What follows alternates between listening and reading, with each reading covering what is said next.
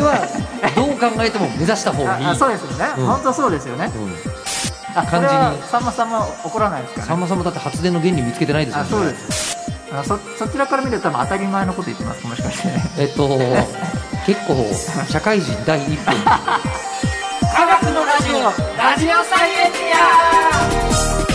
ンティ科学のラジオこれは日本放送アナウンサー聞きたがり吉田久典が国立科学博物館認定サイエンスコミュニケーターで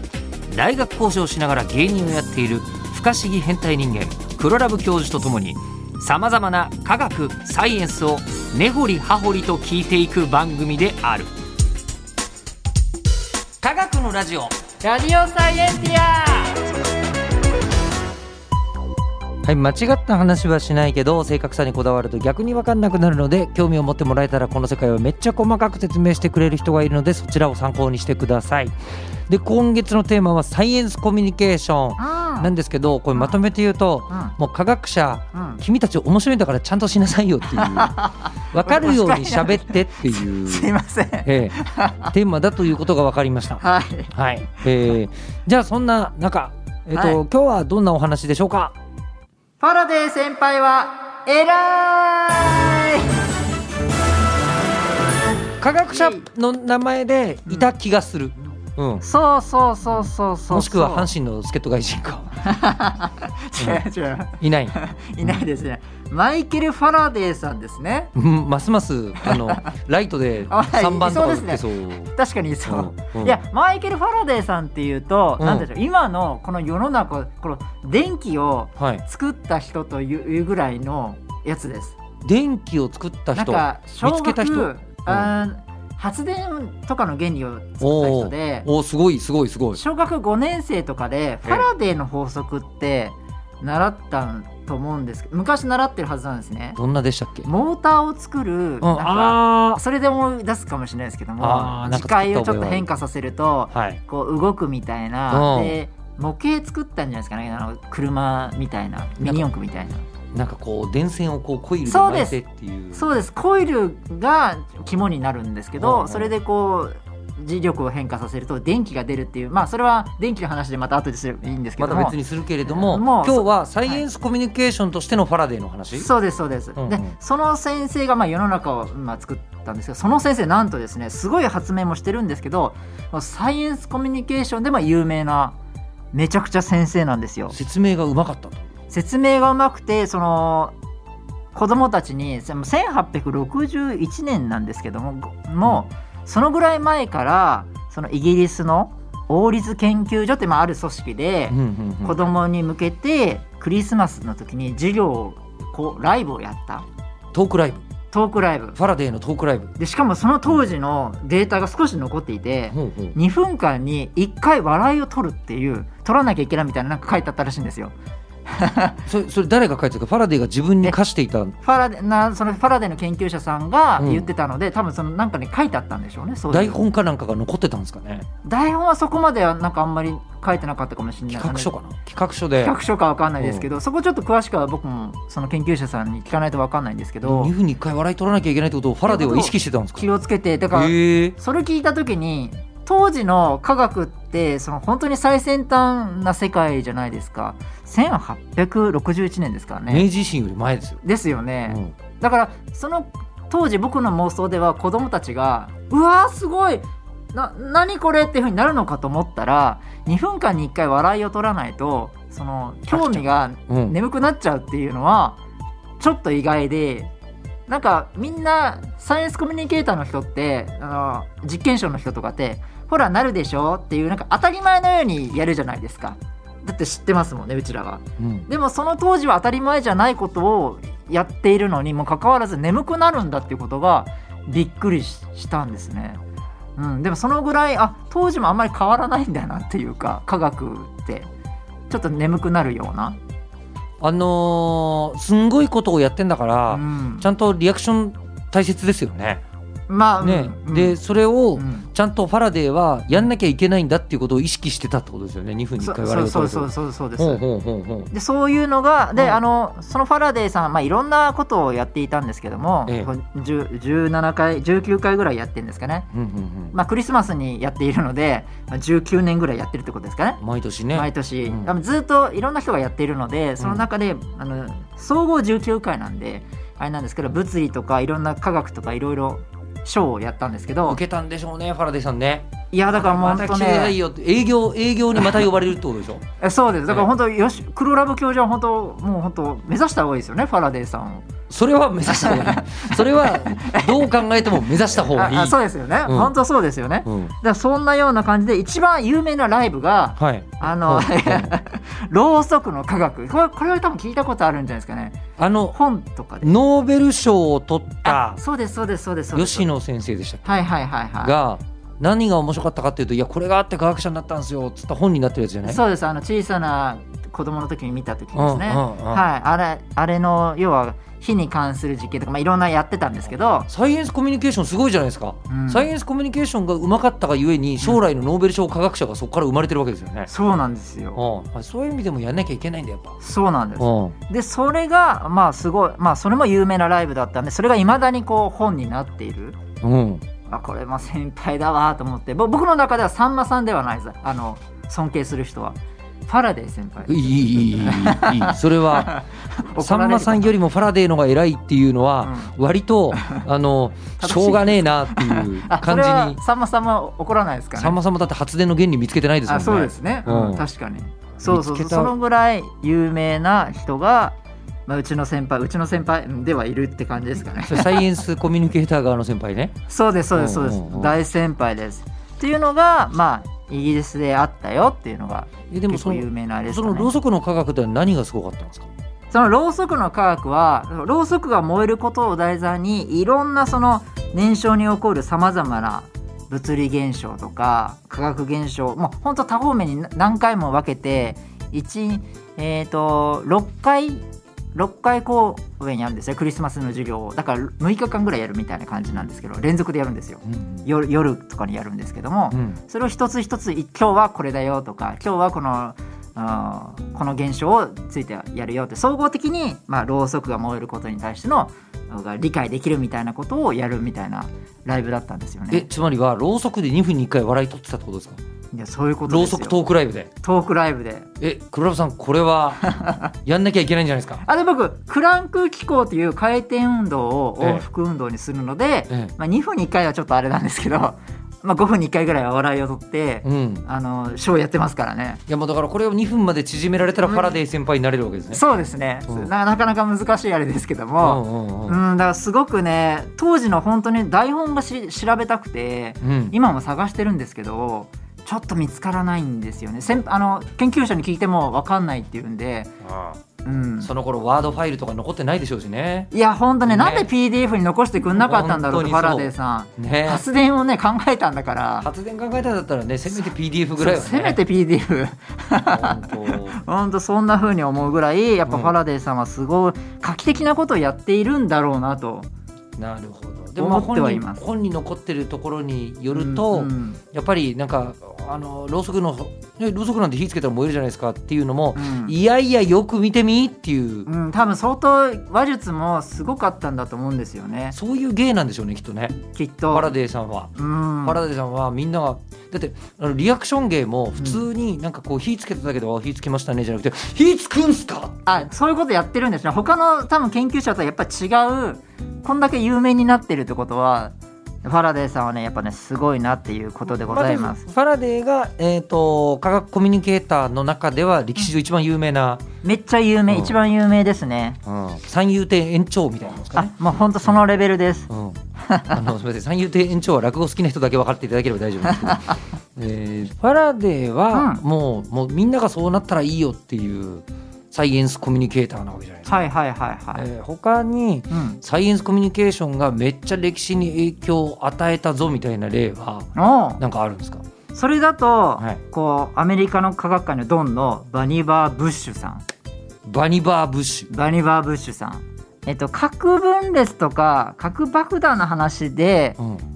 核爆弾の開発にこうゴーサインを出した人として、ゴーサインを出したのは大統領だよねきっとねああれだから実際大統領ルーズベルトの時代なんですけども、うんうんうん12年間で科学顧問をやった人なんですけど。第一次第二次世界大戦ぐらいの時期の人ってことですねそうでですそうですそうです、うんうんあの時に10人しかいないうちの1人だったので、うんうんすごい権力を持ってそたう科人なんです学顧問が10人しかいなかったんだ科学顧問ではなくいいろんな顧問がいて科学分野はその一人あなるほどなるほどけ結構重要な位置にいたいた人だった多んで分すけどいろんななまあ10人ぐらいもう国のトップがいたとそうですそうですそううんです、国のトップの中の一人はいみたいな感じですね、で科学者だったそうです科そうで学す部門担当だったはいバニバーブッシュそうです、うんでその人がその、えっとアインシュタインとかから手紙が来てシラードさんとかのうんその核爆弾開発してくださいみたいなうんした方がいいですよ危ないですよっていうふうに言った時にまあ大統領はもう何のこっちゃかよく分からなかったわけですね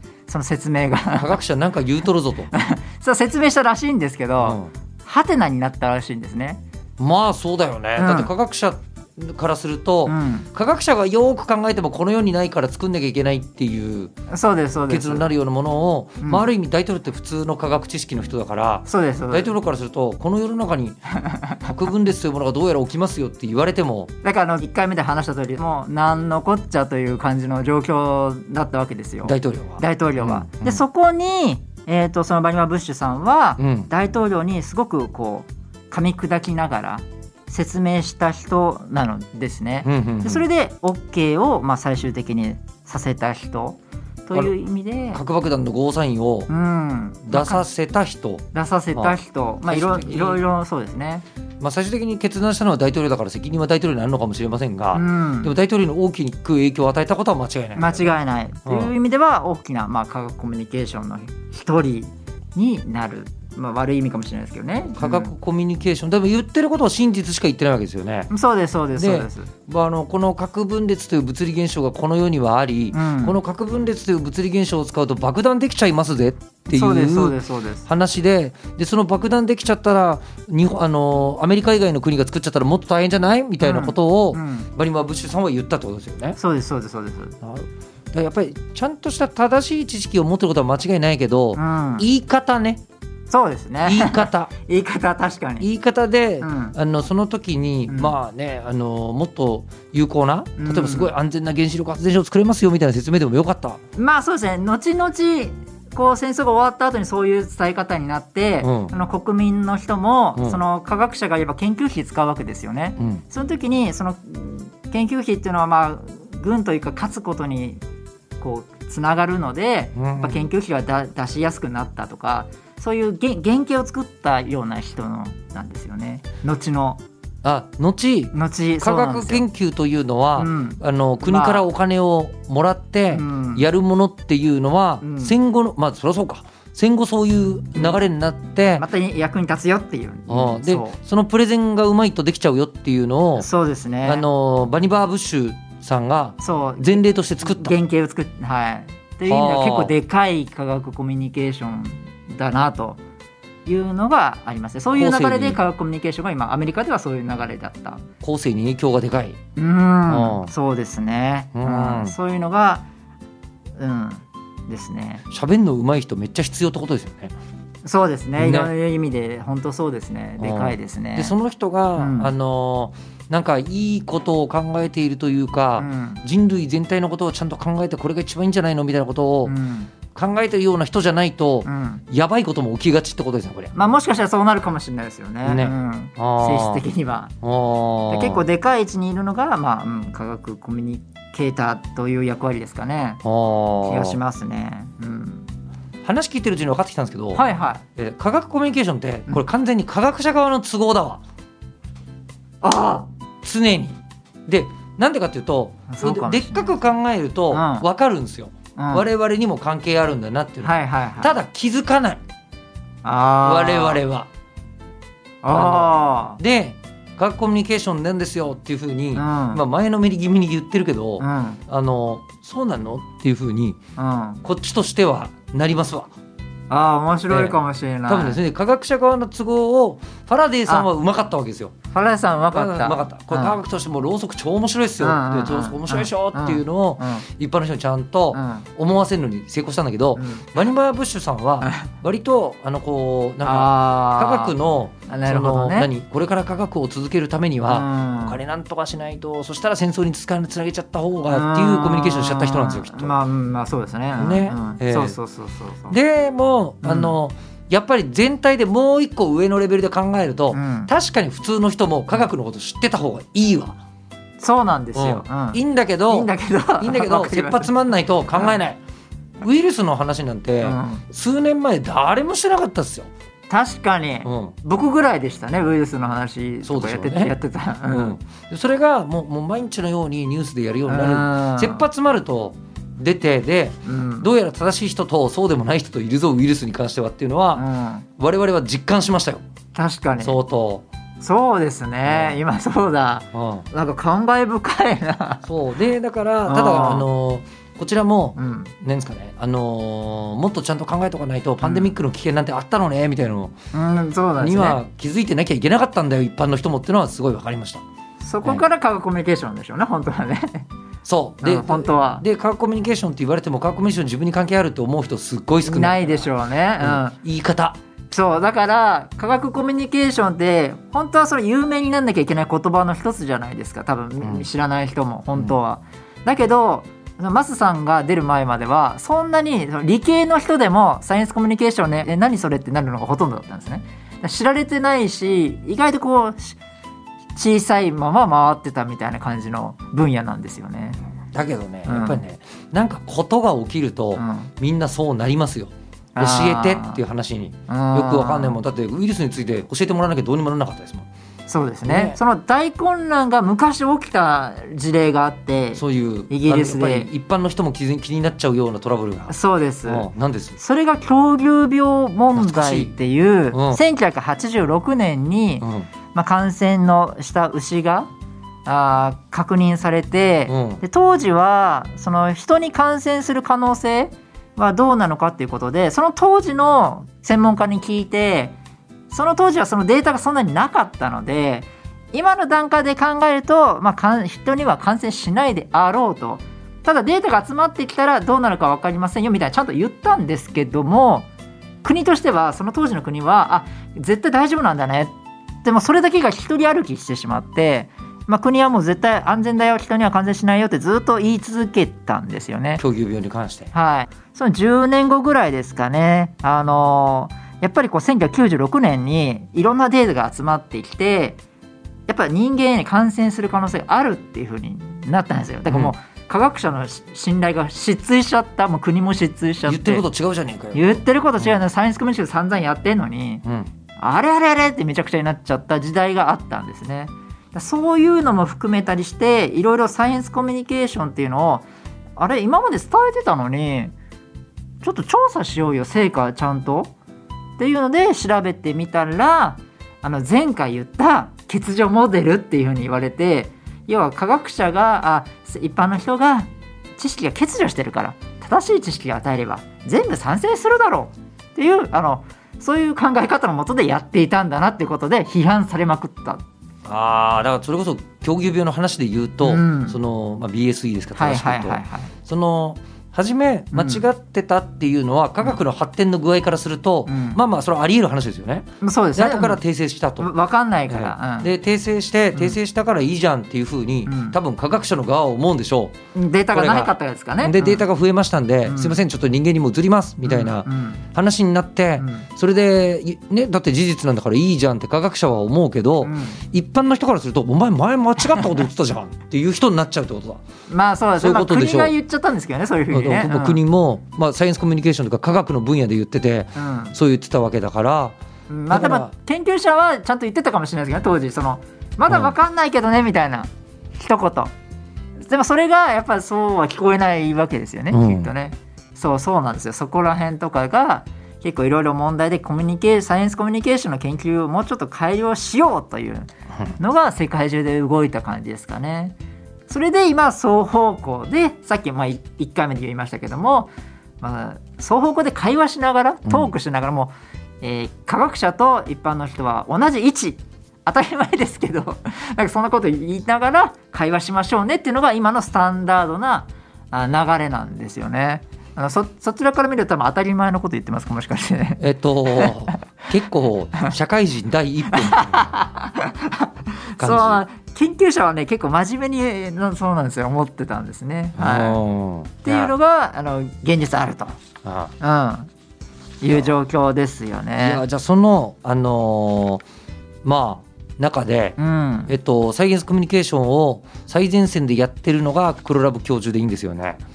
そうですね。サイエンスコミュニケーションやってるのは黒ラブ教授でございます。で黒ラブ教授は、うんなぜか吉本興業所属はいはいはいはなわけですよい。ね。なわけでございますね。うん、はい。つなげたつなげた今のところ同業者っていますはいないですね。お笑いと科 学あもろにやってる人はいないですね。そのやっぱり科学をまず説明した上でボケるので、どうしてもネタ3分だと。2分間ぐらい科学の説明してる場合があるんですね 全然上に行けないんですよこれだとあの音でわかるネタやってもらうわけにいかないですか 来週そうなんとでかすようんあそうですねなんかそういうのやれてもいいかもしれないですうねんはじゃあ来週ぜひいはいあの黒ラブ教授は何をやっているのかというあそうですありがとうございます50回を超えて今更やることなのかというやつをやり はたいいと思いますので、では番組ではですね、えーじゃあ黒ラブ教授の熱烈なファンの方からのメッセージなども、はい科学アットマーク 1242.com 科学アットマーク 1242.com まで送ってくださいではまた次回お相手は吉田久典と黒ラブ教授でした